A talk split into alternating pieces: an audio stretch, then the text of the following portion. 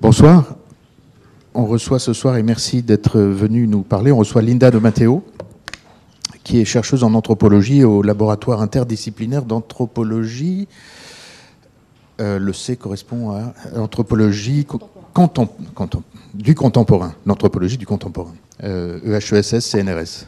Vous avez fait une thèse sur la Ligue du Nord. Et on parle quand même de mode, avec un angle anthropologique pour euh, explorer les tensions entre globalisation et authenticité locale. Euh, merci. À vous. Donc, je vais vous expliquer dans mon intervention comment j'en suis venue euh, à travailler sur la mode en partant de l'anthropologie politique et du populisme, ce qui a priori n'était pas, évident. Donc, euh, je suis anthropologue du politique et depuis plusieurs années, mes recherches portent sur les tensions générées par euh, la globalisation. Je me suis intéressée plus particulièrement à l'internationalisation de la filière textile italienne et à la défense du Made in Italy. Parce que je me suis rendu compte que ces discours de défense du Made in Italy étaient centrales pour les gens du, parti euh, que j'ai suivi pendant un an et demi à Bergame.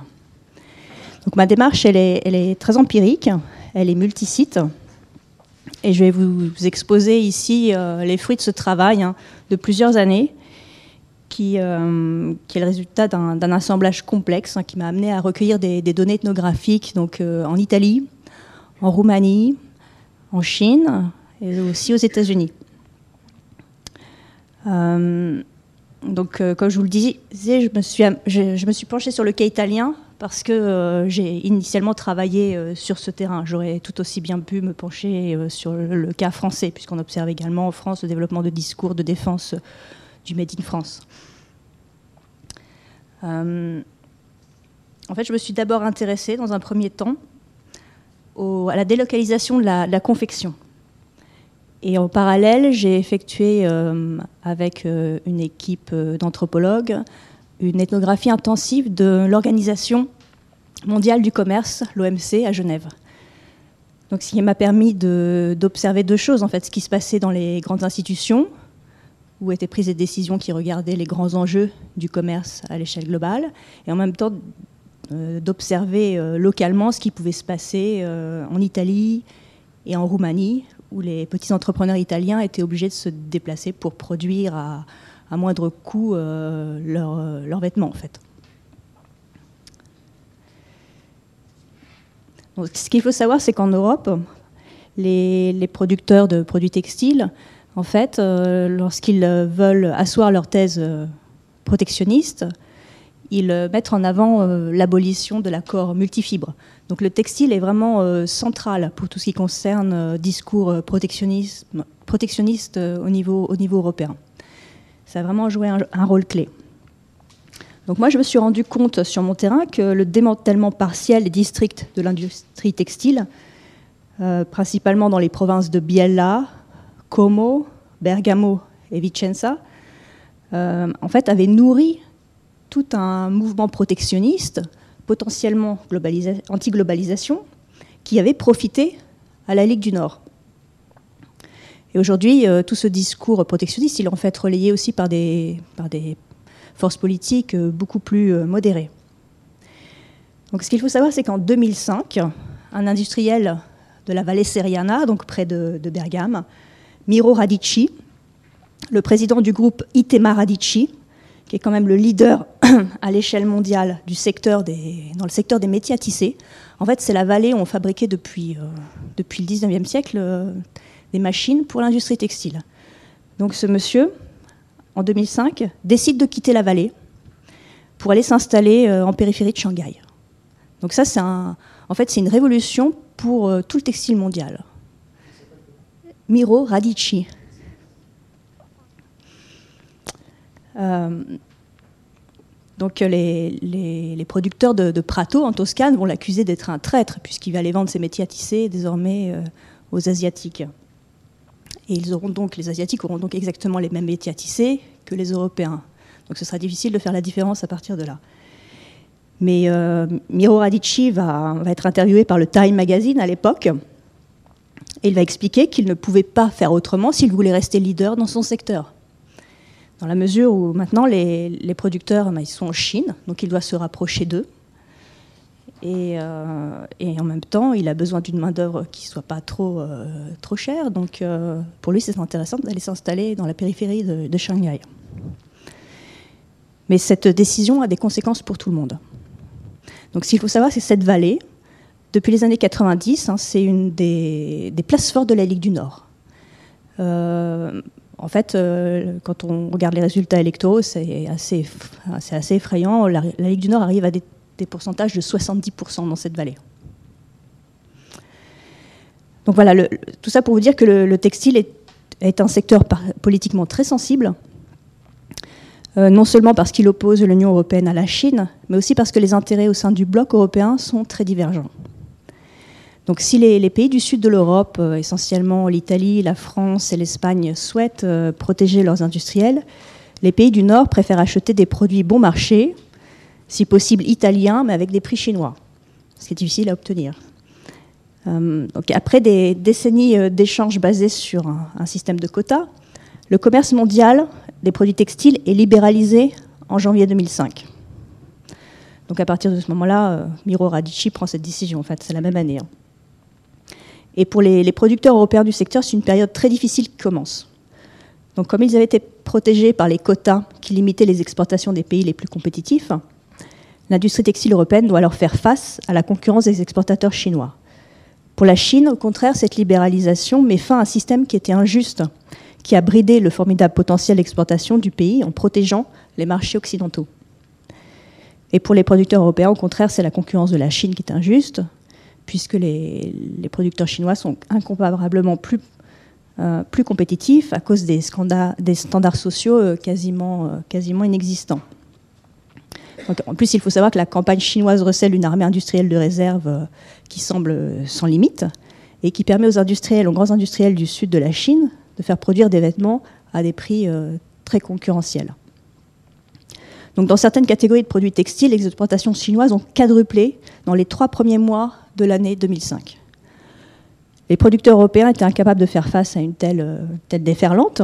Donc, dans un premier temps, ils vont tenter de, bloquer les produits euh, dans les ports grâce au lobby actif de Euratex. Ils vont y parvenir, mais bon, ce sera qu'une manière de, de retarder un peu les choses, en fait. Puisque de toute façon, ils sont confrontés, ils doivent changer de, stratégie commerciale. C'est plus possible à partir du moment où les, quotas sont abolis de continuer à fonctionner sur le même système. Donc, ils vont également être euh, soutenus par des pays comme euh, la Tunisie, le Maroc, qui voient également leur, euh, relation commerciale avec l'Europe menacée par la déferlante des, produits, des produits chinois. Donc, comme je vous le disais, face à cela, les industriels européens doivent développer de nouvelles stratégies. Euh, donc, euh, plusieurs, voies s'offrent à eux. Hein. Ils vont, euh, parfois, ils vont en entreprendre plusieurs de manière, contemporaine. Donc, ils, ont pu perfectionner leur réseau de production internationaux, se repositionner sur les biens de luxe, les textiles techniques, ou bien promouvoir, ça ils l'ont fait de manière assez générale, promouvoir la marque nationale à l'échelle globale. Donc, comme je vous le disais, j'ai tout d'abord travaillé sur les délocalisations et les commerces internationaux. Grâce au soutien de la Fondation Notre Europe, j'ai euh, effectué une, double enquête en fait euh, dans la région de Turin et à Timișoara pour, euh, pour observer ce que j'ai qu'on a appelé en fait la sécession invisible, c'est-à-dire le, départ des petits entrepreneurs italiens vers la Roumanie qui était alors perçu comme un Eldorado euh, fiscal. Bon, ce qu'il faut savoir, c'est que la Roumanie en Europe a joué un rôle tout à fait central dans la stratégie de résistance des industriels, dans la mesure où nombre d'entre eux ont entrepris de sous-traiter la confection auprès des usines d'État de ce pays, et cela dès le début des années 1980, afin de réduire les coûts de production. Les Allemands et les Italiens ont ainsi pris le chemin de la Roumanie, tandis que les Français partaient plutôt vers le Portugal ou le Maroc ce qu'il faut savoir, c'est que la Roumanie est désormais le quatrième producteur textile de l'Europe. Elle est devenue au fil des ans le meilleur recours pour garantir des prix compétitifs et des marges de profit appréciables pour produire des produits euh, textiles de haute qualité. La main-d'œuvre textile dont elle dispose, aujourd'hui, est la plus importante d'Europe. Et cet avantage se confirme par rapport aux pays de l'Ouest. Donc c'est assez, assez étonnant, en fait. Et la Roumanie produit surtout des produits, enfin, des, vêtements de haut de gamme. Elle travaille pas seulement euh, pour les, grandes maisons européennes, mais également pour les Américains et les Canadiens. Les unités de confection sont essentiellement euh, dans, la région, dans une région de l'Est de la Roumanie, la Moldavie, la Moldavie de Roumanie. Hein. Et pas le pays, la Moldavie, même s'il y a également maintenant des, industriels qui sont partis un peu plus loin en Moldavie. Donc en fait, les, les industriels euh, italiens en fait envoient l'ensemble des matériaux nécessaires à la confection en Roumanie. Donc le, vêtement est, conçu, monté là-bas, et il revient ensuite en Italie où on fait les finitions. On va mettre par exemple les boutons euh, sur, euh, sur le vêtement et on va lui mettre la marque Made in Italy. Donc, au cours de, mon enquête en Roumanie, j'ai notamment interviewé le sous-traitant Bergamasque, d'une marque de luxe française récemment acquise avec succès par un homme d'affaires italien. Donc il faisait fabriquer dans l'est de la Roumanie des pièces de haut de gamme par des ouvriers roumains, bientôt rejoints par des immigrés chinois et bangladeshis, parce qu'il avait du mal à trouver des, immigrés roumains qui voulaient bien travailler pour lui. Donc la, confection qui était traditionnellement réalisée en compagnie ou dans les Pouilles, c'est-à-dire dans le sud de l'Italie, n'était plus suffisamment compétitive. Et donc les confectionneurs des pays occidentaux sont alors partis s'installer à l'étranger ou bien ont décidé de sous-traiter cette partie du travail directement aux étrangers. Et peu à peu, les migrants chinois ont également remplacé les Italiens dans les ateliers de couture de la péninsule. Et on peut dire que même les, ateliers clandestins se sont, euh, se sont, multipliés dans le centre et le sud du pays, et ce, contre, contraignant la police parfois à intervenir. Donc, euh, dans les années 2010, la ville de Prato est devenue un point de discorde diplomatique entre l'Italie et la Chine. Favorisée par la faiblesse des institutions étatiques italiennes et la tolérance qui entoure le travail illégal, des immigrés chinois sont venus brouiller la ligne entre le Made in China et le Made in Italy, affectant le prestige des industriels de la région et, leur capacité à commercialiser des produits de haute gamme. Donc, euh, qu'est-ce qui se passe à Prato exactement hein? En fait, Prato, c'est un ancien district textile où on fabriquait des tissus sur la base euh, d'anciens déchets textiles. C'est toute une tradition très, particulière. Et euh, l'arrivée des Chinois va faire du, district de Prato quelque chose de complètement, différent. Donc on, a, on a, tout d'abord des, ateliers clandestins qui emploient une main-d'œuvre chinoise euh, immigrée récemment. Ils produisent des articles à des prix défiant toute concurrence, parfois pour des grandes marques. Et ce système de sous-traitance clandestin que les Français vont dénoncer hein, comme le Made in Chine Italy alimente également le commerce des contrefaçons, puisque ce sont en fait les petits sous-traitants qui commercialisent ensuite sur des marchés parallèles les produits qu'ils ont appris à fabriquer pour leurs commanditaires euh, italiens ou européens. Dans le district de la Maille à Carpi, par exemple, les entreprises chinoises aujourd'hui chargées de la confection représentent les deux tiers des sous-traitants du secteur. Euh, ces situations complexes, hein, qui impliquent euh, également les mafias, génèrent un très grand mécontentement euh, en Italie. les autorités ont même remarqué qu'il y avait des formes de collusion entre mafias chinoises et mafias italiennes sur certains territoires. et, en fait, ce que moi j'ai pu observer aussi au début des années 2010, par là, les districts des, régions rouges, donc essentiellement Carpi en Toscane, euh, Carpi euh, en Émilie-Romagne et Prato en Toscane, ont voté pour la Ligue du Nord. Alors que ce n'était pas du tout euh, des régions qui adhéraient aux idées régionalistes de, de, ce parti. Donc ça, c'était tout, tout à fait nouveau. Et en fait, la Ligue, dans ses discours, là, je ne peux pas vous montrer la fiche de la Ligue parce que je l'avais sur mon PowerPoint, mais ce n'est pas possible donc euh, assimile le, migrant chinois au mafieux méridional. Donc elle met en parallèle les deux images, euh, une image très xénophobe des Chinois, mis en parallèle avec euh, l'image de l'homme de la mafia. En 2011, Eduardo Nesi a remporté le prix Strega avec son livre Storia della mia gente, la rabbia e la mort della mia vita da industriale di provincia. Donc je traduis, hein, c'est Histoire des miens, la colère et l'amour de ma vie d'industriel de province. Donc ce prix, c'est important en Italie. Hein. c'est l'équivalent d'un des plus grands prix littéraires euh, pour la France, comme le Goncourt ou ce genre de prix. Donc il s'agit d'une autofiction qui évoque les difficultés du textile et le ressentiment à l'égard de la communauté chinoise. L'auteur évoque le fait qu'il a dû vendre l'entreprise familiale. C'est en fait un témoignage douloureux, sensible et intelligent par certains côtés, mais qui a cependant des, accents euh, populistes. Euh, l'auteur, c'est Eduardo Nesi. Il y a une scène tout à fait frappante hein, qui est relatée dans, son roman, euh, où le narrateur est lui-même troublé par ses réactions. Donc il s'arrête dans une station-service, donc on l'imagine avec un gros crossover noir, et là il aperçoit un jeune immigré chinois en train de faire le plein. Et sa première impulsion est d'aller lui, démolir la figure, en fait. Il estime en effet que la Chine est à l'origine de la disparition de son monde. Aujourd'hui, Prato n'est plus une ville textile. Les entrepreneurs chinois l'ont transformée en une ville du fast fashion. Et ils alimentent les, les, marchés bas de gamme en Italie et ailleurs, en Europe, en utilisant le fameux label Made in Italy aux grandes dames des industriels italiens.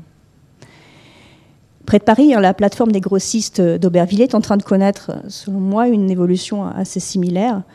Euh, les, Wenzhou, la communauté chinoise de Paris, a peu à peu supplanté les, Juifs du Sentier pour imposer leurs produits bas de gamme de la même manière. Et en fait, c'est la même communauté qui opère aussi bien euh, en Italie à Prato qu'à Paris à Aubervilliers. Et euh, les Wenzhou, en fait, viennent d'une seule et même ville au sud de Shanghai, et ils sont euh, connus pour, euh, pour leur esprit d'entreprise. Et c'est en fait, le fait que les Chinois prennent position dans ces deux villes, qui étaient centrales pour, euh, pour le textile européen, ça leur permet en fait de pénétrer plus aisément dans notre marché, en réalité, avec leurs produits qui sont vendus ensuite sur des marchés bas de gamme, comme je vous le dis. Donc, la, sous-traitance de la, confection comme j'avais pu le remarquer déjà en Roumanie, engendre des tensions identitaires qui ont été euh, étudiées par différents anthropologues. Donc Vera, Veronica euh, Redini, à Modène, euh, a observé les interactions entre les entrepreneurs italiens et leurs employés roumaines dans la région de Moldavie dont je parlais précédemment. Et ces descriptions en fait rejoignent celles qui ont été faites par Silvia Yanazisako, Lisa Roffel et Simona Segre-Reinhardt, qui sont des anthropologues américaines, euh, qui, elles, ont observé les interactions entre les, Italiens et leurs employés chinois dans, la, dans le bas Yangtze. En fait, elles relèvent toutes un même sentiment d'exploitation chez les Roumains et les Chinois, à qui l'on dénie toute forme de reconnaissance symbolique. En fait, les, les Chinois et les Romains ont très bien compris que fabriquer des vêtements et faire la mode sont deux choses totalement différentes. L'image de ces ex-pays communistes ne peut pas être plus éloignée de l'idée que l'on se fait du glamour. Au contraire, dans l'imaginaire, c'est l'uniformité et la laideur qui sont généralement associés. D'une certaine manière, ils sont doublement exploités car ils ne reçoivent aucune rétribution symbolique pour leur travail. En tant que consommateurs, ils se sentent également floués car les produits des grandes marques occidentales, parfois fabriqués chez eux, leur sont ensuite vendus à des prix plus élevés qu'en Europe. Dans ces conditions, la contrefaçon leur semble être un juste retour des choses et il conteste de plus en plus la vocation européenne à créer la tendance et il s'interroge comment un pays parvient-il à s'imposer comme le tenant du bon goût à l'échelle internationale? Donc le bon goût, ce n'est pas quelque chose d'inné, hein, comme l'affirment généralement euh, les entrepreneurs italiens. C'est le fruit d'un lent processus de civilisation en lien avec la création artistique et d'un intense travail de promotion euh, du lifestyle et de la culture nationale. En réalité, les Italiens le savent bien car leur pays a été pendant de nombreuses années la Chine de la France, l'atelier derrière la boutique, d'une certaine manière. Donc euh, l'Italie fasciste, hein, qui euh, se définissait comme une, nation prolétaire, aspirait à occuper une place de choix dans l'imaginaire international et l'esthétisation de la vie quotidienne devint, sous le régime fasciste, un instrument permettant de mettre en scène une Italie moderne, loin des clichés orientalistes. Donc en fait, ils étaient un peu dans la même situation que la Chine dans l'entre-deux-guerres.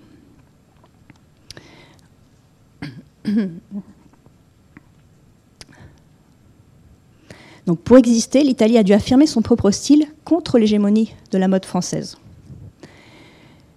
Donc euh, je pense que c'est intéressant de revenir sur cette période pour comprendre un peu euh, ce qui se passe. Euh, qu'est-ce qu'ont fait les fascistes hein, dans cette situation-là? C'est assez intéressant de, de comprendre quelle fut leur politique. C'est la question que pose la journaliste italienne Natalia Aspesi dans son livre Le luxe autarcique, qui est paru en 1982. Et la réponse est sans appel. Le Made in Italy naquit le 31 octobre 1935, lorsque Mussolini créa la première institution étatique destinée à promouvoir la mode italienne. En 1906 déjà, à l'occasion de l'Expo universelle de Milan, une couturière italienne, Rosa Genoni, déplorait le fait que l'Italie ne disposait pas encore d'une mode nationale et se contentait de copier les créations parisiennes. La condamnation du luxe étranger, notamment français, et la promotion de la création nationale vont alors s'intensifier avec l'affirmation politique du fascisme. L'attitude des, Italiens à l'égard du luxe, à cette époque, était très contradictoire. Ils condamnaient le luxe étranger, français, parce que souvent ils le considéraient comme efféminé, pour mieux affirmer leur propre style qu'ils souhaitaient beaucoup plus viril. Donc ça allait bien avec le fascisme. Donc c'est assez amusant parce qu'on observe exactement les, mêmes choses qu'on peut, voir aujourd'hui en fait. L'Italien était mécontent parce qu'il voyait leur tissu bon marché émigrer clandestinement vers la France pour leur revenir sous la forme de vêtements à des prix exorbitants. Ils se voyaient en outre contraints de les copier s'ils voulaient espérer un jour vendre leur propre collection, auxquelles ils donnaient des noms français pour mieux séduire leurs clientes. Donc ils étaient exactement la même situation que les Chinois aujourd'hui. Alors que firent les fascistes? Ils s'efforcèrent de boycotter les produits français pour mieux promouvoir leur propre collection de vêtements et tentèrent de créer un style italien. Malgré l'effervescence créatrice hein, de l'avant-garde futuriste, les exhortations des nationalistes restèrent sans effet jusqu'à ce que Mussolini ne se lance personnellement dans la bataille. Donc il y a une déclaration très forte de Mussolini qui, à un moment donné, en 1935, dit Un style italien dans le design, la décoration intérieure et dans la mode n'existe pas encore. Nous pouvons le créer, nous devons le créer maintenant. Et l'année suivante, il exhorta les Italiens à changer leurs habitudes et leur manière d'être. Rapidement, il introduira une marque de garantie, incitera les femmes italiennes à suivre la mode italienne par des mesures coercitives. Ça va aller très, très loin. L'entreprise paraissait en effet titanesque. Les tailleurs ne savaient comment procéder pour créer une mode autochtone et l'on chercha inspiration du côté des costumes régionaux. Cela ne convainquit personne et surtout pas les coquettes italiennes. Les tailleurs furent alors obligés de soumettre leur modèle à l'approbation politique d'une commission spéciale. 35% puis 50% de la production devait répondre aux critères esthétiques définis par le régime fasciste. On alla même jusqu'à créer une police spécifique qui faisait irruption dans les boutiques de mode pour vérifier l'italianité des produits.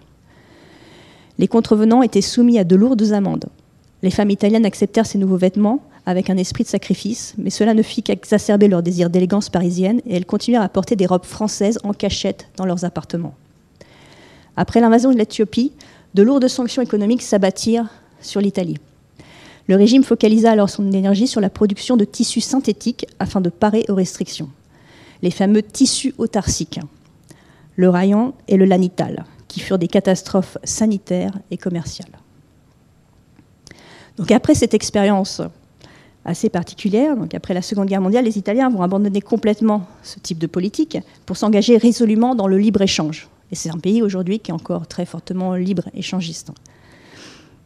Et euh, en fait, ils, vont s'engager à promouvoir le, glamour italien, notamment à travers le cinéma, et ils vont parvenir à faire valoir leurs produits, à se faire une place de choix sur la scène de la mode globalisée.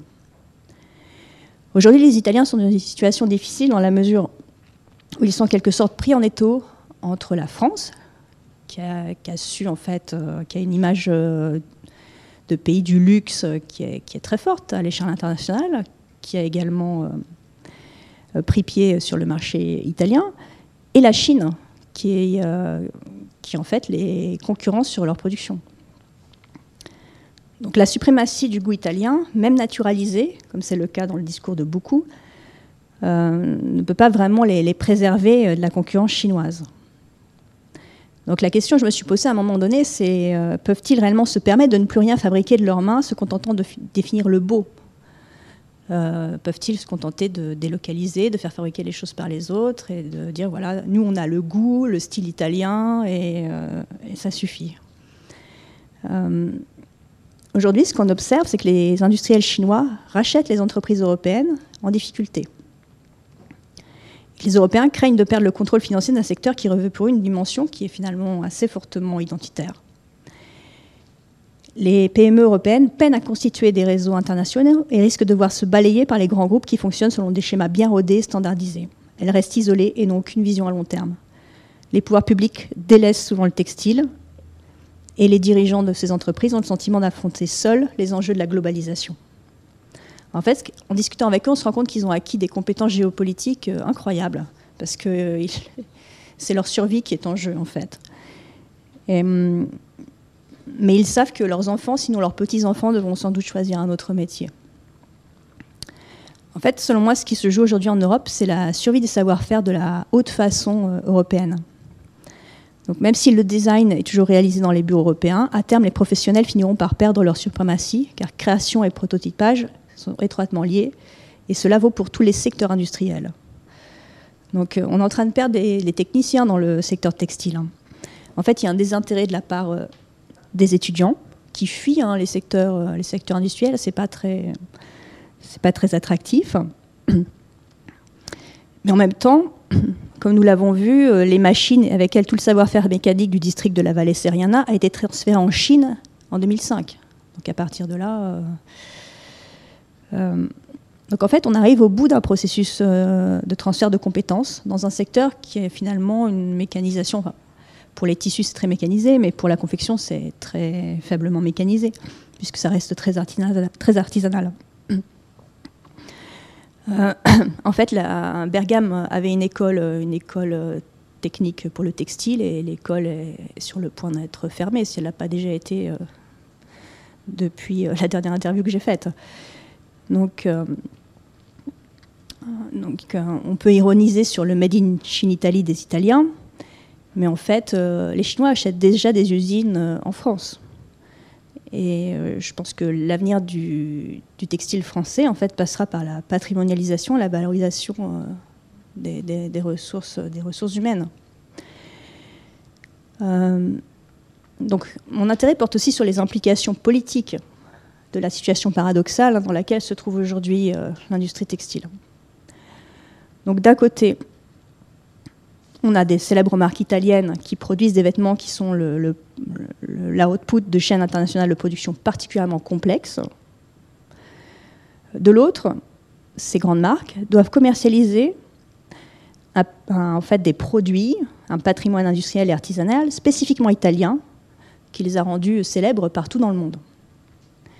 Et cela pose des problèmes parce que euh, le consommateur chinois, le risque consommateur chinois, lorsqu'il veut acheter un produit made in Italy, il n'a pas envie euh, que ce produit soit fait en Chine. C'est pas. C'est problématique pour lui. Donc souvent, il recherche, euh, comme il veut s'approcher de cette authenticité, comme les produits sont souvent plus chers dans les grands magasins de luxe de Shanghai ou de Hong Kong que chez nous, il fait le voyage en fait, il vient à Paris parce qu'il espère euh, toucher du doigt cette authenticité qu'il recherche. Donc en fait, les, industriels sont dans une situation très difficile hein, qui les oblige à cacher les conditions de production de leurs produits afin de mieux les vendre. En externalisant la fabrication en Asie, ils ont transmis leur savoir-faire à des techniciens de ce continent, avec la conséquence que le savoir artisanal est sur le point de se perdre. Donc en fait, le, le Made in Italy survivra sans doute grâce à la main-d'œuvre chinoise, et peut-être même grâce aux investisseurs chinois qui souhaitent maintenant acheter les grandes marques pour répondre au désir d'authenticité de des riches consommateurs euh, de Chine. En fait, moi j'ai le sentiment en parlant avec ces entrepreneurs qu'ils sont engagés dans des processus d'externalisation qu'ils contestent, mais auxquels ils ne peuvent pas vraiment se, soustraire sans disparaître ou se réinventer complètement. Donc ils sont souvent dans des situations assez, assez difficiles. Et je parle à, ce propos d'une conscience divisée. Je pense que c'est cette situation paradoxale qui pousse certains d'entre eux à produire des discours nationalistes tout en ayant été les promoteurs euh, de la globalisation. Mais ce n'est pas toujours le cas. Donc certains d'entre eux euh, ont décidé de se réinventer aussi depuis la fin du système des quotas. Et les exhortations au patriotisme économique relayées par les politiciens sont souvent ridicules hein, si on nous les rapportons aux réalités du monde industriel et aux étroites interdépendances qui caractérisent aujourd'hui euh, la mode globalisée. Donc pour mieux comprendre ces situations assez intriquées, assez difficiles, et poursuivre mon ethnographie des businessmen que j'avais initiée en Roumanie, j'ai décidé de me concentrer sur la globalisation du Made in Italy en interviewant également des politiciens et des diplomates. Au cours des années 2010, les enjeux commerciaux ont très rapidement évolué.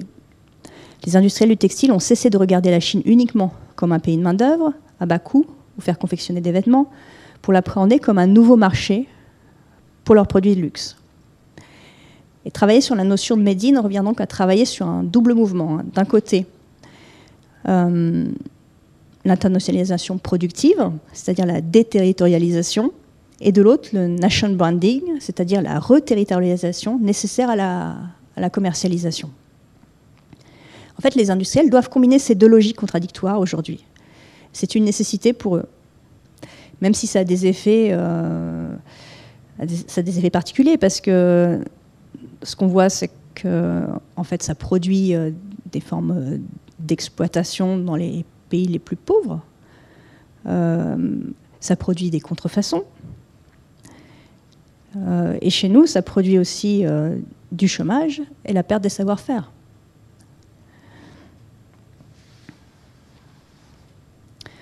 Euh, c'est particulier dans le secteur textile aussi parce que ces produits revêtent généralement une charge identitaire euh, très forte. Hein. Euh, c'est d'autant plus vrai dans des pays comme la, France et l'Italie, où, en fait, qui, ont cherché à s'affirmer vraiment comme des, pays, pays du, bon goût, et ça depuis, depuis très longtemps. Donc, étudier la globalisation des marques nationales me permet de réfléchir sur les tensions qui résultent du processus où l'on voit des produits à travers lesquels nous nous étions construits nous échapper peu à peu pour devenir des signes à l'échelle globale. Et plus généralement, cela pose des questions sur la mutation que connaît actuellement la définition de l'identité, qui n'est plus uniquement liée à la territorialité, mais, euh, mais en fait qui devient, qui se, qui, devient en fait le, produit des stéréotypes véhiculés par, euh, par les, spots de, publicité en réalité. Ça, c'est tout à fait euh, frappant. Et donc, cela nous conduit à terme à interroger l'impact identitaire du marketing de certains produits euh, totémiques euh, pour la France ou l'Italie. Je pense que la situation économique actuelle pousse aussi les, Européens à concentrer leurs réformes sur le marketing identitaire en lisant les, travaux des anthropologues qui travaillent euh, sur, euh, sur la publicité, euh, je me suis rendu compte que cette dimension identitaire avait pris, pris de l'ampleur hein, ces dernières années. Donc c'est sans doute pas un hasard. Donc je pense qu'étudier les liens entre la commercialisation, la commercialisation l'affirmation identitaire dans le champ politique permet aussi de, de, saisir comment les discours du Médine circulent de la sphère industrielle vers la sphère politique et vice-versa. Donc finalement, étudier la globalisation du, Made in Italy permet de réfléchir sur la manière dont les processus d'internalisation de l'industrie affectent nos représentations politiques, ainsi que le sens que nous donnons aujourd'hui à l'appartenance euh, nationale. Ça, on peut le faire à travers des produits. Je m'intéresse aussi, bien sûr, aux stratégies de défense hein, du patrimoine industriel qui sont mises en œuvre par les institutions L'Italie, de ce point de vue-là, est un cas intéressant, tout à fait particulier, car c'est le pays qui a la définition institutionnelle la plus étroite du Made in. On parle même de 100% Made in Italy pour distinguer les vrais produits Made in Italy de ceux qui le sont un peu moins. Les critères sont définis par la loi et beaucoup de grandes marques italiennes ne disposent pas de ce label. On retrouve en filigrane euh, dans les discours sur l'ADN de l'entreprise. Donc c'est c'est une référence à peine, euh, voilée euh, à la race. Hein, et tout le discours que je vous ai fait précédemment sur euh, l'autarcie ou le fascisme, ça fait écho aussi à cette politique où on essaye de définir le Made in Italy de manière la plus stricte possible. moi, je suis assez gênée par ces discours sur l'ADN que font les, entrepreneurs, en fait. Ensuite, il faut savoir que le, le Parlement italien est le seul au monde à avoir créé, à l'initiative de la Ligue du Nord, une commission parlementaire dédiée spécifiquement à l'anti-contrefaçon. Donc, cette euh, commission a été créée en 2006. Elle a été reconduite en 2013 par Matteo Renzi, bien que dans un esprit assez différent. En fait, c'était assez impressionnant puisqu'on pouvait voir sur le site du Parlement des discours, euh, des, discours anti-chinois. Donc ça, ça a complètement disparu à partir de 2013.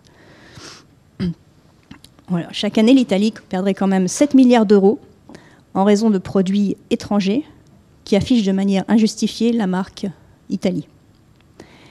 Fait, les Italiens sont victimes de leur succès d'une certaine manière, mais pas seulement, puisqu'il faut savoir que la Camorra est également impliquée dans le business des produits contrefaits. La Camorra est déjà en Chine.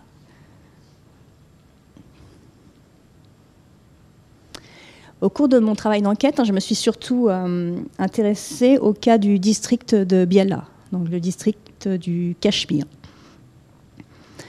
Euh, l'anthropologue euh, américaine Cilia Yanezisako avait précédemment étudié les familles de l'industrie de la soie à Como. Donc cette ville de Lombardie, à l'image de Lyon en France, a une tradition textile très ancienne et ses artisans étaient connus à l'échelle européenne pour la finesse de leur soie. Encore aujourd'hui, les industriels de Côme fabriquent des tissus pour l'habillement féminin qui sont parmi les plus beaux du monde et ils fournissent les grandes marques françaises euh, comme Chanel. Sylvia Yanezisako a principalement travaillé dans, une perspective marxiste sur la logique des héritages à l'intérieur de ces familles lombardes. Elle décrit très bien pourquoi elles ont connu de grandes difficultés pour s'adapter aux nouvelles formes de management et affronter l'internationalisation. Elle termine actuellement un travail sur les joint ventures italo-chinoises, les logiques transnationales des capitalismes italiens et chinois et leurs héritages nationaux respectifs. Donc en fait, ces alliances entre les groupes chinois et les groupes italiens ont sans doute permis à ces derniers d'affronter euh, la globalisation. Parce que moi, ce que j'ai pu observer euh, dans le district de Biella, c'est euh, en fait la destruction d'un certain grand nombre d'entreprises et l'affirmation au contraire de grands groupes du luxe.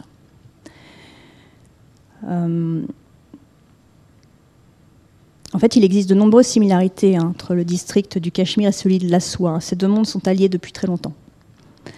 Et ces industriels pourraient apparaître comme des intégralistes du Midi d'Italie, mais en réalité, ce n'est pas le cas, car ils ont été en fait les promoteurs de la globalisation en achetant des laines hein, un peu partout euh, dans le monde, hein. euh, en Mongolie, en Chine, en Australie, en Afrique du Sud, pour ensuite commercialiser leurs étoffes euh, précieuses sur tous les marchés du monde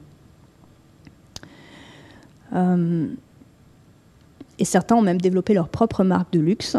Donc c'est le cas des plus connus, hein, Nino Cerruti, Hermenegildo Zegna ou l'Europiana. Mais bon, j'ai pas pu euh, avoir accès aux grandes marques. En fait, ils n'ont pas voulu répondre à, mes questions. Je pense que c'est pour des questions d'image. Et j'ai essentiellement travaillé avec euh, les suppliers de cette, région. Donc, qui font déjà des tissus de, très haut de gamme hein, et qui souvent fournissent également les grandes marques. Donc il faut savoir que les, piémontais hein, ce district du Cachemire vont être les premiers à s'implanter en Chine. Et aujourd'hui, le costume Zenia s'est imposé comme un must sur la scène de la bonne masculine chinoise et mondiale. Mais tandis que le groupe Zenia prenait de l'importance sur le marché euh, chinois, le pôle industriel de Biella s'est effondré. En 20 ans, Biella a perdu 15 000 emplois dans le secteur textile. Selon les fabricants italiens, l'adhésion de la Chine à l'OMC en, en 2008 aura été le moment charnière. De nombreuses entreprises ont été balayées par la concurrence asiatique et le cluster a été significativement redimensionné. 619 entreprises ont fermé entre 2001 et 2012. Si l'industrie textile de Biella n'est pas morte, elle a été fortement impactée. Et seules les industries du luxe et ceux qui produisent des tissus techniques ont résisté. En outre, cela a produit une concentration du capital euh, en faveur de quelques entreprises euh, multinationales. En 2010, la marque de luxe créée par Nino Cerruti à Paris en 1967, c'était la première boutique italienne à ouvrir à, Paris, a été achetée par son distributeur chinois Trinity. Donc, le Lanificio Fratelli Cerruti a été fondé en 1881 par le grand-père de Nino Cerruti à Biella pour les industriels de la région, cette vente euh, marque la fin d'une époque. Autre coup dur pour ce district, en 2013, le groupe français LVMH a acheté 80% de l'Europiana, un autre producteur de cachemire, pour 2 milliards d'euros. Donc on m'a expliqué que c'est un prix qu'on ne pouvait pas refuser. Et les industriels italiens tentent de cacher le fait que leurs nouveaux propriétaires sont chinois, parce que cela pourrait impacter négativement leur image de marque de luxe. Mais certains industriels italiens comme euh, Paolo Zegna ne disent pas qu'une partie de leur capital est déjà détenue par des investisseurs chinois.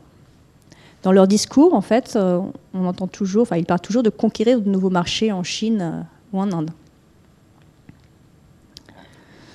Donc moi, ce que j'ai observé, en fait, c'est que les, Italiens ne pouvaient plus vraiment rivaliser avec les Chinois dans le secteur textile, mais qu'ils détiennent toujours la suprématie dans le tissage des fibres naturelles. C'est ce qu'ils ont essayé de, préserver, en réalité. Et j'ai décidé de focaliser mon attention ensuite sur ce qui constitue véritablement la prérogative de l'Italie, les étoffes précieuses. Euh, ce savoir-faire, il est reconnu même par les, stylistes français. Hein. c'est tout à fait euh, particulier. Je pense qu'on peut dire que euh, dans ce secteur, il y a des, mains italiennes pour la douceur des tissus, comme il y a des nez français pour les parfums. le cachemire de l'Europiana pour le textile serait l'équivalent du château d'Yquem pour les bons vins, selon Antoine Arnaud. Le choix des fibres les plus fines et le travail délicat dont elles font l'objet rendent ces cachemires tout à fait exceptionnels. L'Europiana, c'est le luxe en filature.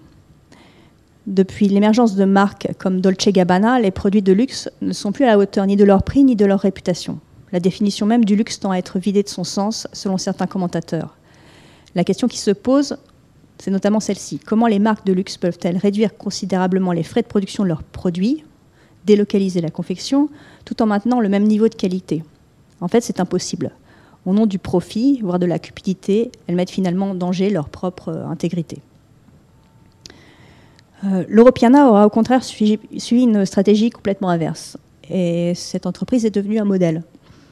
Selon Antoine Arnaud, le nouveau président de la marque, si l'on tient compte du niveau où elle est parvenue à se hisser, on comprend tout de suite que l'objectif n'était pas le chiffre d'affaires. Avec l'Europiana, on a un modèle d'entreprise tout à fait particulier qui défend intégration entièrement verticale de la production, depuis l'élevage des animaux, les chèvres cachemire de Mongolie, jusqu'à la distribution, en passant par, évidemment par le tissage et la confection. Donc cette maison italienne prend complètement le contre-pied des stratégies d'externalisation qui caractérisent aujourd'hui les entreprises du secteur textile. À mesure que la société grandissait, la famille Loropiana a toujours choisi d'internaliser la fabrication des vêtements sans recourir à des prestations externes, à contre-courant complètement du dogme euh, ambiant. Leur objectif, c'était vraiment de tout contrôler pour essayer la meilleure qualité à leurs riches clients, qui sont à la fois exigeants, hostiles au logo et à l'ostentation, au mauvais goût.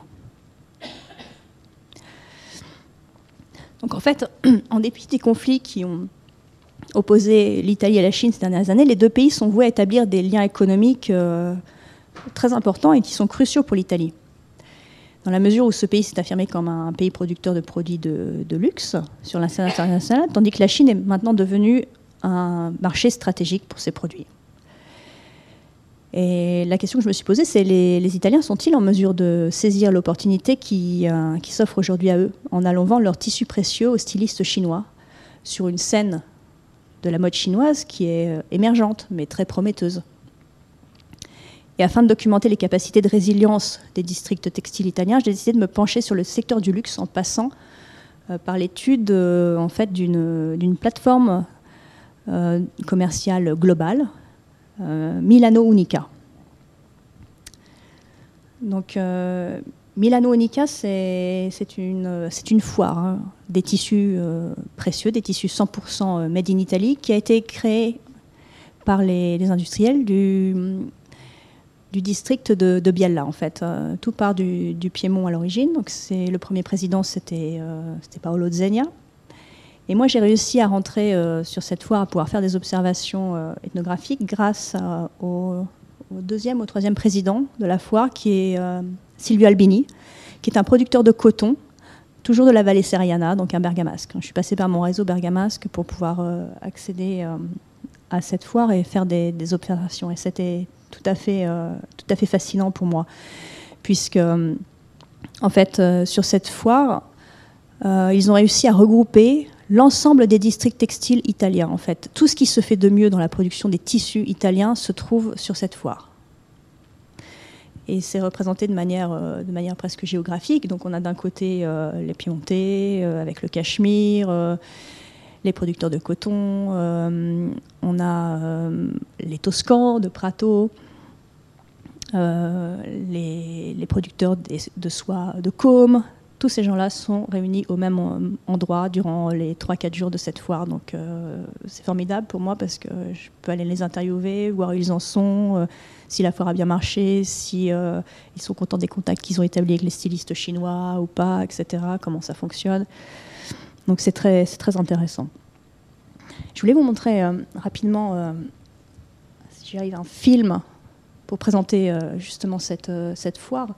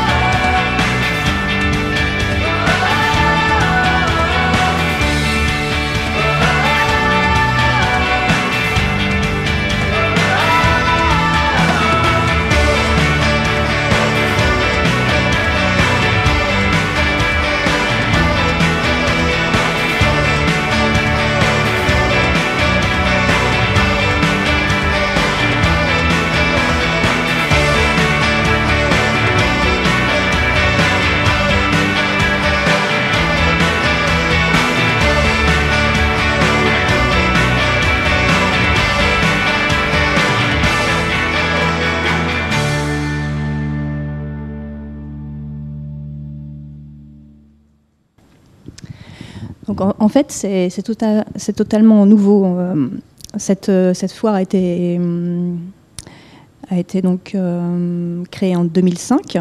Auparavant, les, Italiens en fait exposaient leurs produits en passant par Première Vision.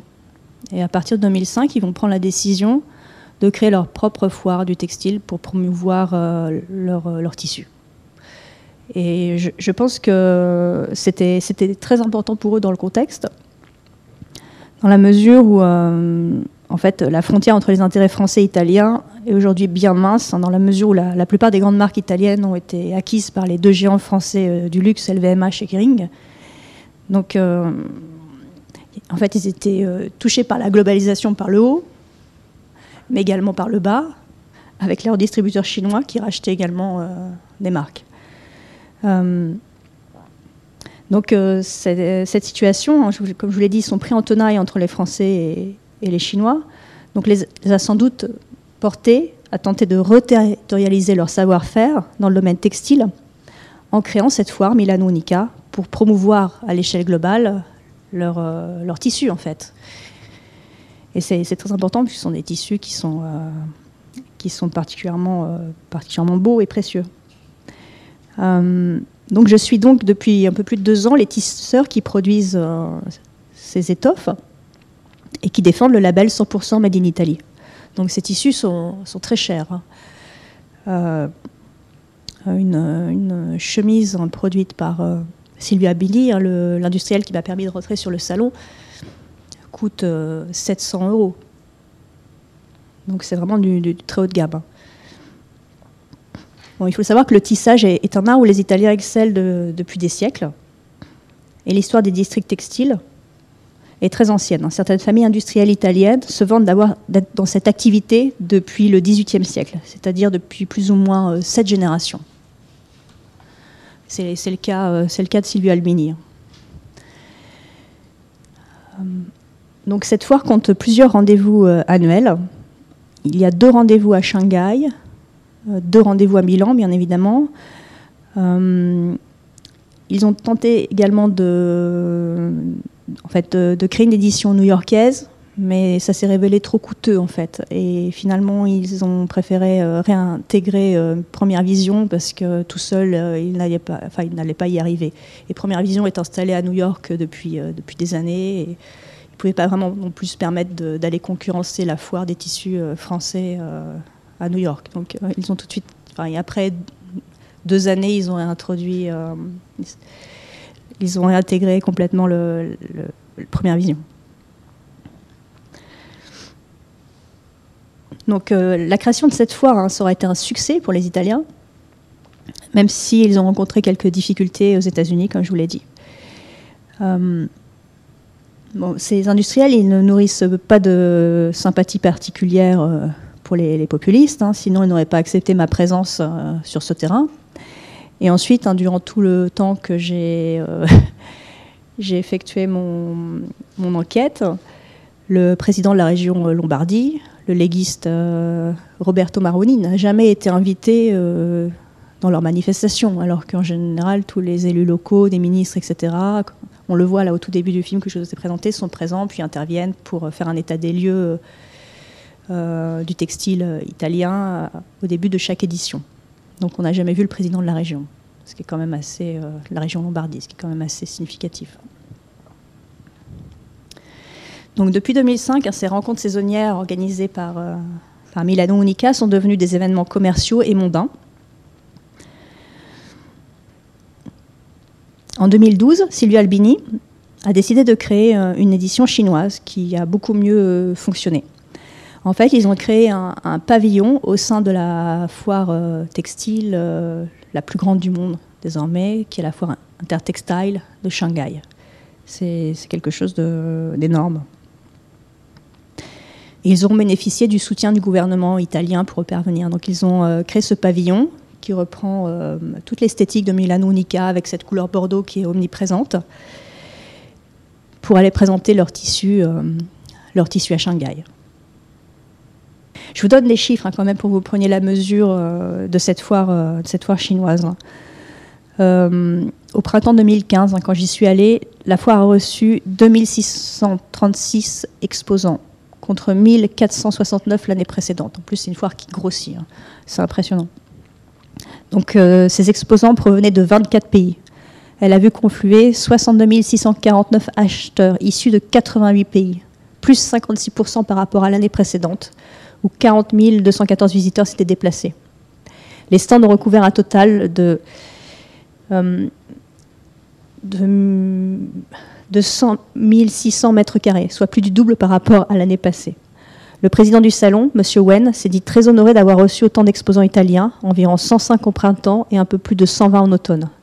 Pour lui, c'est bien la preuve que cette foire est la plus importante, car elle a su attirer les producteurs de tissus de luxe italiens. Il s'engage à attirer toujours plus de fournisseurs de qualité moi, sur cette euh, foire intertextile, j'ai également interviewé les Français qui étaient présents.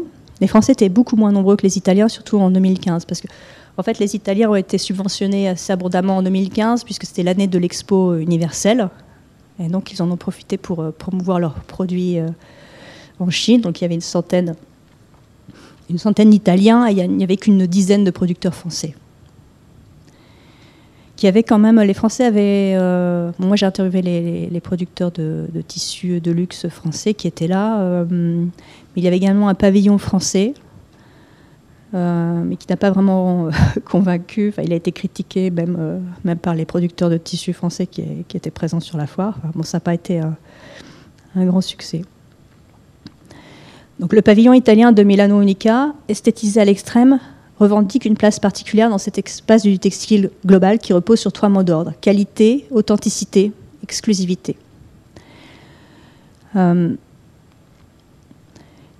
et bon, ça a un peu évolué avec le, dernier, euh, le, dernier, nouveau président euh, de Milano Unica, qui est plus pour l'ouverture en fait et qui cherche à développer le e-commerce. Donc il a un discours un peu différent. Mais bon, moi, ce que j'ai remarqué sur ce terrain, c'est en fait les, industriels européens semblent pris dans leur vieille euh, rancune continentale et ils sont incapables d'inventer une stratégie commune sur le marché chinois. C'est euh, c'est pas très encourageant en fait. Euh, en fait, il y a une très forte concurrence sur ce marché. les les Français n'ont pas, été aidés non plus. En fait, cette foire, euh, cette foire elle a été créée par les, Allemands et les, et les, Chinois. Les Français auraient voulu créer une édition chinoise de Première Vision, mais ils n'y sont pas parvenus, parce que les, Allemands ont fait alliance avec les Chinois pour créer Intertextile. Donc du coup, les Français, ça les a un peu... Euh, ils se sont sentis un peu euh, bien à l'écart, donc ils se sont repliés, et c'est pour ça qu'ils ne sont pas très pressants non plus sur cette foire. Donc c'était, pour moi, observer, cette situation euh, dans la période actuelle, c'était, euh, c'était un peu difficile, en fait. Donc pour moi, parler de cette foire, Milano Unica, c'est aujourd'hui parler de la capacité de résilience de l'industrie textile italienne. Et je, me suis efforcée de faire une description ethnographique hein, de Milano Unica. Comme je vous le disais, pour moi, c'est assez intéressant puisque les, tous les districts sont présents et ça permet de comprendre l'évolution euh, du textile, euh, des. Euh, je peux comprendre aussi la hiérarchie entre ces différents univers. Été surprise de, constater, la première fois que je suis rentrée sur cette foire, que les plus prestigieux, ce sont les producteurs de cachemire du Piémont. C'est eux qui ont le pouvoir au sein de cette foire. Et l'accès à leur stand est strictement contrôlé. En fait, il y a des gatekeepers. On ne rentre pas comme ça sur les, stands. Hein. Ils sont fermés, il faut être déjà connu. Pour rentrer dans l'espace euh, ou sur les tissus de cachemire, il faut être invité. Donc tout le monde n'y a pas accès. Et en fait, euh, je crois que les, Italiens jouent beaucoup hein, sur, euh, sur cette exclusivité, parce qu'ils bloquent certains Chinois à l'entrée du, pavillon. Donc en fait, ils attisent le désir des Chinois à l'égard de, ces tissus. Donc c'est tout un dispositif de séduction, en fait puisque sur cette foire aussi, on va promouvoir pas seulement les tissus, mais euh, enfin, la nourriture italienne, puisqu'il y a des cuisiniers italiens, des grands cuisiniers qui sont là pour, euh, égaler les, clients euh, des grandes marques. Donc il y, a, toute une manière de, se mettre en scène qui est très élaborée. Et pour moi, tout cela contribue en fait à, à définir la valeur de ces produits. Et c'est très important.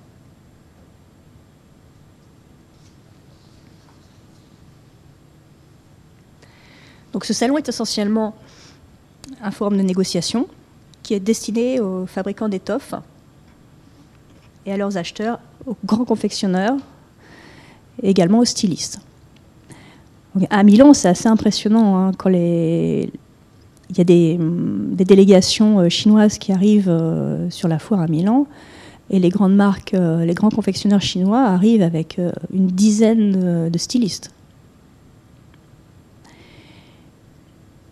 Et pour eux, c'est très important de, de, voir ce qui se fait en Italie, puisque, en fait, comme c'est foires, hein, c'est pareil pour Première Vision, hein, c'est des hubs de l'innovation, hein, ce qui sont présentés euh, en avant-première pour les saisons à venir. Euh, ça aura des, conséquences sur l'industrie, euh, pas seulement textile, ça aura des conséquences pour la décoration, parce que ce qui est en jeu, c'est les couleurs avec les tissus. les tissus, ensuite, on les retrouve partout. Donc euh, c'est des lieux qui sont pour l'innovation qui sont tout à fait euh, stratégiques. Et euh, c'est pour ça que le, secret, la question du secret est si importante dans, ces espaces. Moi, je ne peux pas prendre des photos des tissus. on peut pas, normalement, on ne peut pas toucher les tissus à première vision. Sur Milano Nica, on peut toucher les tissus. Ça, c'est assez particulier. Là, on voit tout de suite que les Italiens ont un rapport différent aux, tissus. On ne peut pas les empêcher de toucher les, tissus. Et, euh, et donc j'ai mis du temps à comprendre aussi comment fonctionnait l'élaboration des tendances sur ces foires. J'ai mis du temps à comprendre que ce sont des lieux où on crée la mode en fait, ces foires. On crée la mode globalisée. Euh, puisque euh, les créateurs artistiques vont réaliser une, synthèse des tendances en accord avec les, producteurs. Hein. Ils vont aller voir, ils vont se réunir bien en amont avec les différents industriels pour essayer de déterminer quels sont les produits phares euh, pour les prochaines saisons. Donc il y a tout un dialogue, toute une préparation qui est faite en, amont, c'est tout à fait fascinant. Et ils vont définir trois ou quatre grandes tendances qu'ils vont ensuite présenter au moment de la foire pour moi, ça peut paraître un peu abstrait, euh, arbitraire, etc. Mais il y a un véritable travail qui est fait, un travail de synthèse et d'élaboration intellectuelle. Bon, il faut savoir que tout ce travail en élaboration des tendances, les Français restent encore aujourd'hui les, plus forts. Et on peut dire que la, la, prééminence française dans la mode aujourd'hui, elle est là, dans l'élaboration des tendances. Et c'est un travail essentiellement intellectuel. Et c'est tout à fait fascinant euh, de voir à quel point, euh, en fait, euh, les compétences se sont développées dans un pays ou dans un autre. Comment bah, les Italiens ont gardé, par exemple, comme je vous le disais, le, tissage des fibres naturelles. Ils excellent dans ce domaine. Et les usines où sont fabriqués ces tissus précieux, aujourd'hui, moi je me suis promenée dans les Alpes, hein, où se trouvent ces, unités de production, ce sont des vrais bunkers on ne peut pas. Enfin, euh, on, ne, voit rien de l'extérieur, c'est complètement fermé, il y a des caméras. Moi, j'ai réussi à visiter euh, une, usine de production, mais ça m'a pris plusieurs années avant d'y arriver. Et j'ai pas pu accéder, ça, m'a surpris, j'ai pas pu accéder euh, à la salle où étaient les métiers à tisser. Pas parce qu'on voulait pas m'y faire rentrer pour X raisons, non, parce que c'est tellement bruyant qu'on ne peut pas y rentrer. Les ouvriers n'y rentrent qu'avec des casques. Et euh, souvent, ils finissent leur carrière avec des, séquelles auditives, en fait.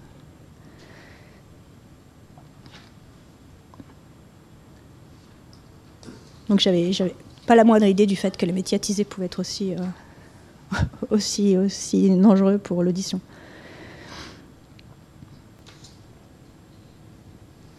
Bon, je voudrais terminer. je vous ai déjà dit beaucoup de choses sur ce,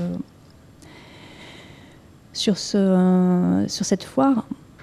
Euh, je voudrais terminer en fait en vous expliquant que la dernière fois que j'y suis allée, donc c'était au printemps dernier, en avril, euh, en avril 2017. Euh, le nombre d'Italiens, d'industriels italiens présents sur la foire intertextile à Shanghai était beaucoup moins nombreux qu'en 2015, au moment de l'expo. Donc sans doute parce qu'ils ont reçu beaucoup moins de subventions pour faire leur voyage. Mais il faut savoir que le, il y avait, en fait, il y avait 40, 40 euh, industriels en moins, je crois. Donc c'était vraiment significatif à tel point que le, président de, de, la foire est venu me voir pour me dire, pour m'expliquer que euh, s'il y avait beaucoup moins de personnes, c'était parce que euh, le marché chinois était difficile pour les Italiens, qui n'avaient pas nécessairement envie de s'investir trop sur ce marché parce que c'était risqué, qu'ils préféraient placer leur argent en bourse, mais que selon lui, c'était pas un bon choix et qu'il fallait continuer à à travailler euh, en Chine et à créer des liens avec les Chinois parce que c'était l'avenir.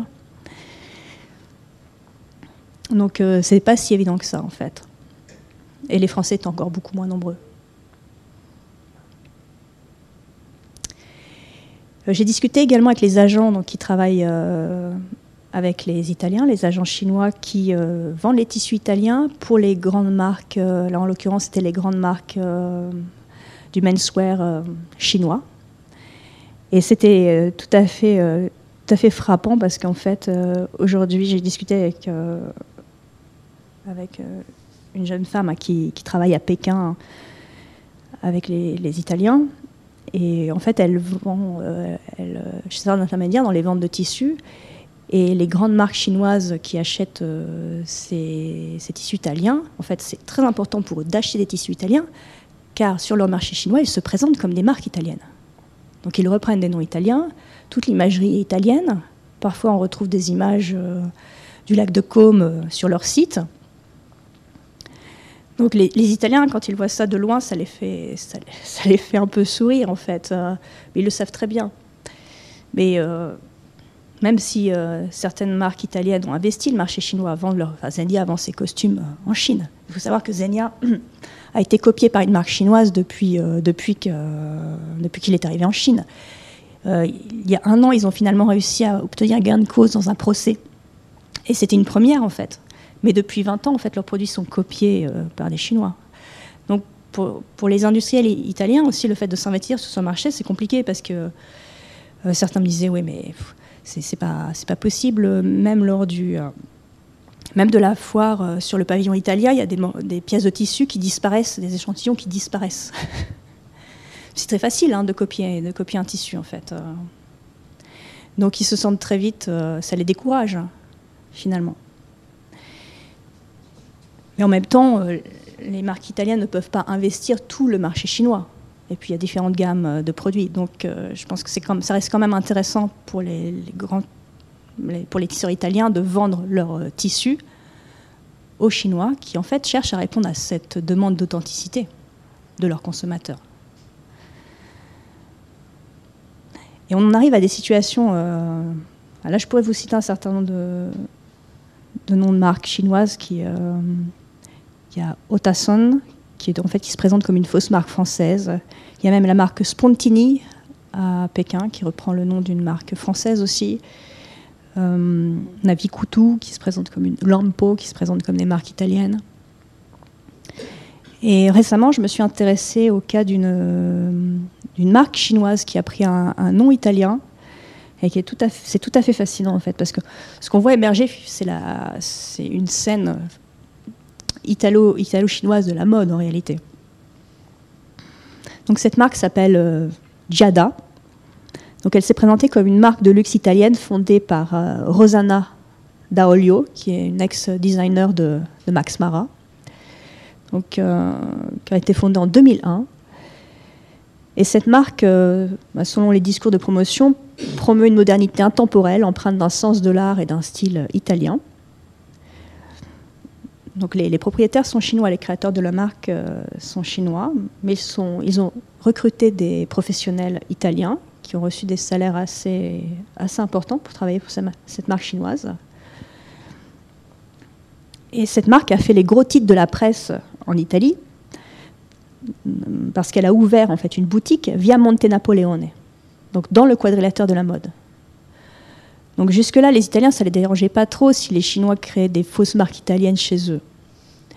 Mais là, ils viennent d'ouvrir un magasin euh, à Milan, Giada. Donc ça, ça a vraiment fait un, scandale. Cette marque est détenue par le, le, groupe Redstone, qui est une société chinoise spécialisée dans les produits de luxe. Et c'est actuellement le premier pôle du luxe euh, en Asie. Donc c'est important. Hein. Donc les, réactions des, organisations professionnelles italiennes ont été très négatives. À mesure où Giada développe une esthétique italienne et utilise des tissus italiens pour fabriquer ses vêtements. Donc ce qui lui permet de s'afficher, euh, d'afficher le label Made in Italy. En fait, à l'intérieur, elle peut très bien afficher le Made in Italy, puisque les tissus sont Made in Italy. Donc c'est l'entrée de Giada en fait dans le quartier euh, c'est une véritable euh, révolution d'une certaine manière. Et moi je trouve le style de cette marque assez intéressant. Moi j'ai vu la boutique, euh, à Shanghai. La plupart des gens sont convaincus qu'il s'agit d'une marque italienne, aussi bien les Chinois. je pense que même, les certains nombre d'Italiens sont convaincus qu'il s'agit d'une marque italienne mais à Milan, j'ai vu la boutique, c'est assez intéressant et leurs créations sont euh, assez belles en réalité. ils essayent de créer un style, euh, enfin un mélange entre un style italien et chinois et ça paraît beaucoup plus net. il y a des influences asiatiques qui, apparaissent et ça paraît beaucoup plus net à Milan, dans la boutique de Milan, dans la boutique de Shanghai que j'ai vue. Mais c'est intéressant, c'est intéressant à visiter. Voilà, je vous remercie beaucoup.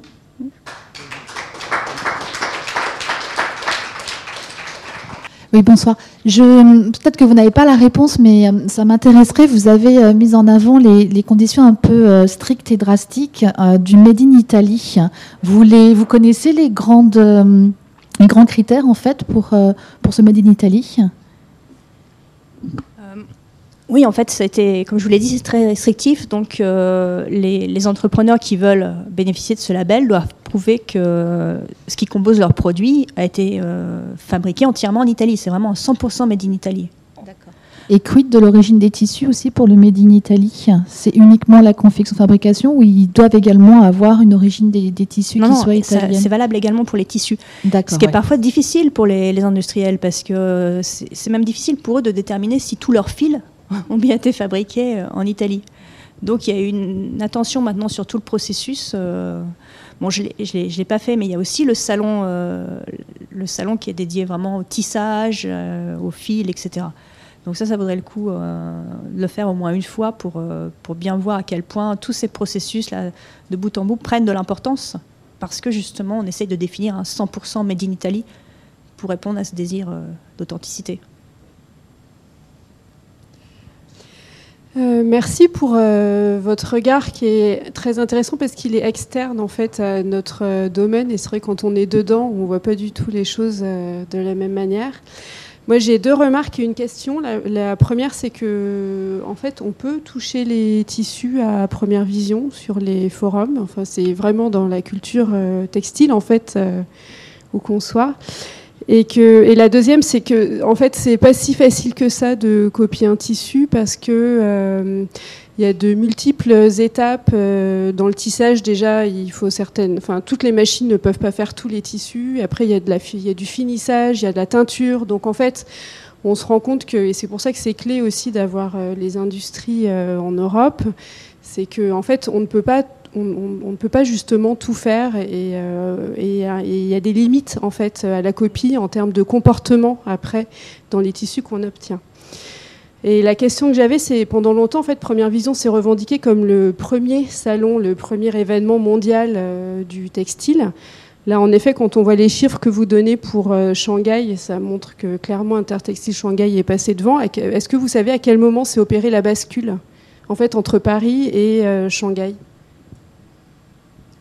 Moi, je pense que c'est assez récent, en fait. Hein. Euh, je pense qu'à partir du moment où euh, cette alliance se fait entre les, Allemands de Metz et les Chinois, en fait, c'est les Allemands qui chapeautent euh, toutes les foires en Chine. Donc, ça leur a permis de créer avec les Chinois cette foire intertextile. il faudrait que je recherche la date de création, mais c'est pas c'est pas si euh, c'est vieux que ça, c'est le début des années 2000 à mon avis. À partir de là, euh, c'est là que beaucoup de choses basculent. 2010, à partir du début des années 2010 en fait. Sur la question de la copie des tissus, c'est intéressant parce que j'ai des discours très contrastés hein, chez les industriels. Euh. Alors certains me disent qu'au toucher, ils sont capables de reconnaître un tissu italien d'un tissu chinois. Pour moi, c'est assez fascinant. C'est pas tout à fait la même chose en même temps, il y, a, d'autres industriels qui me disent qu'aujourd'hui, la différence, euh, elle est de plus en plus difficile à faire. ça les inquiète. Hmm. Euh, vous avez parlé des ateliers clandestins en, Italie. Vous avez une idée de la part de ces ateliers par, euh, par rapport au reste? Là, c'est très difficile. Hein. C'est, mon avis, c'est très difficile d'enquêter sur, sur ces aspects. En fait, les, données, on peut les avoir par l'intermédiaire de la, magistrature. vous savez, euh, cet écrivain italien, dans son livre Gomorra, qui parle, euh, il y a tout un chapitre hein, sur les ateliers clandestins à Naples. Euh, comment il s'appelle Son nom m'échappe.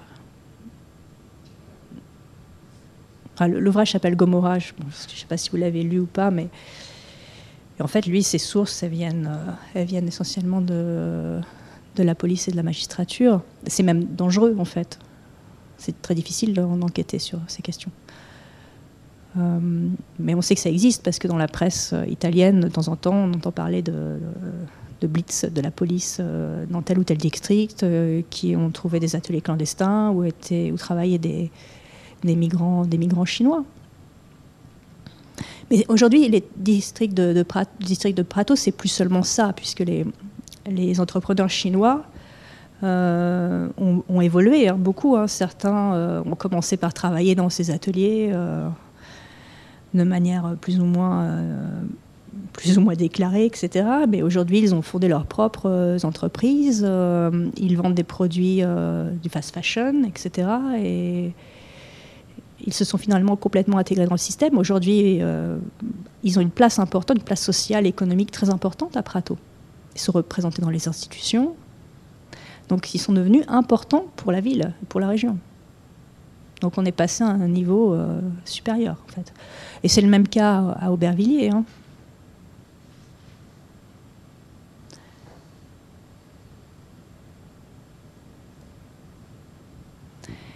Mais ce, système des ateliers clandestins, c'est pas nouveau. En fait, ça a toujours existé dans le textile à toutes les époques. Bon, là, il s'agit de la communauté chinoise, mais avant, euh, avant c'était d'autres communautés migrantes. Enfin, ça fait partie, euh, ça fait partie des, des, travaux que faisaient traditionnellement les migrants, que ce soit à New York, à Paris ou, ailleurs. Est-ce que ce que vous nous avez raconté euh, est appelé à être publié? Vous êtes en train de publier quelque chose ou vous avez publié article ou livre sur ce sujet précisément? Oui, oui, oui, ça va être. Vous pouvez nous donner les références? Oui, en fait, je suis en train de, rédiger. Euh, j'ai déjà des articles qui devraient être publiés. Et qu'on trouve où Comment? Bah ça, je ne peux pas vous donner les références tout de suite puisque l'article n'est pas encore publié. Mais l'article sur Milanonica, toute la description de Milanonica, j'ai déjà rédigé, puis ça devrait être publié très rapidement, en fait. Donc je vous enverrai les références. Merci, et on les communiquera. Mm. merci beaucoup.